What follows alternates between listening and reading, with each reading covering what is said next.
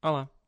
A marca UHU é conhecida pelos seus inúmeros artigos na área de colagem, servindo todos os tipos de pessoas por todo o mundo. Mas já alguma vez te perguntaste sobre qual será a origem do nome UHU? Fica comigo neste episódio para saberes mais.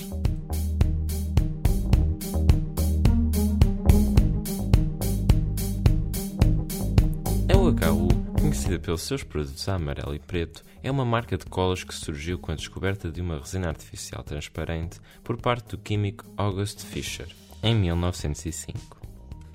As resinas artificiais resultam de reações químicas de diversos compostos e são extremamente úteis em diversas áreas.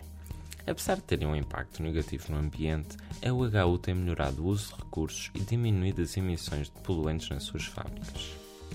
Então, após a descoberta, Fischer, como era costume na época, deu o nome do seu produto a uma ave.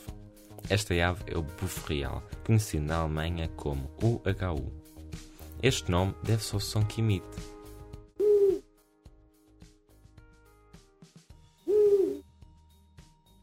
Esta espécie de coruja está presente na Europa, Ásia e África. Ah, e já me esquecia. O bufo real também se encontra na Escola de Magia e Bruxaria de Hogwarts, tendo o papel de serviço de correios. Os bufos reais são enormes, sendo as maiores corujas do planeta.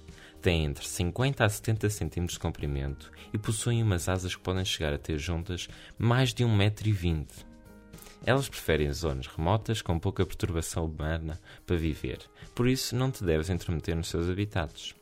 Mas sempre que visitares um local onde se sabe que há búhos reais, como locais montanhosos, podes ouvir o seu canto. As fêmeas têm uma voz ligeiramente mais intensa que os machos, e a melhor altura para os ouvir é nos meses de inverno e, principalmente, ao amanhecer e anoitecer. Fischer atribuiu o nome da coruja à cola que tinha acabado de criar, a UHU, a cola universal.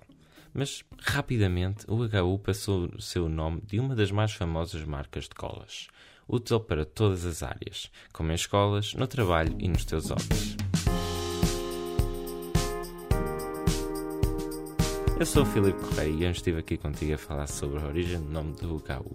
Se gostas de aprender algo sobre a sustentabilidade ambiental todas as semanas, segue o podcast da Ecoescola São Pedro Sul, onde eu, o Rodrigo Cardoso, o Tiago Rocha e o Miguel Almeida discutimos diversos temas.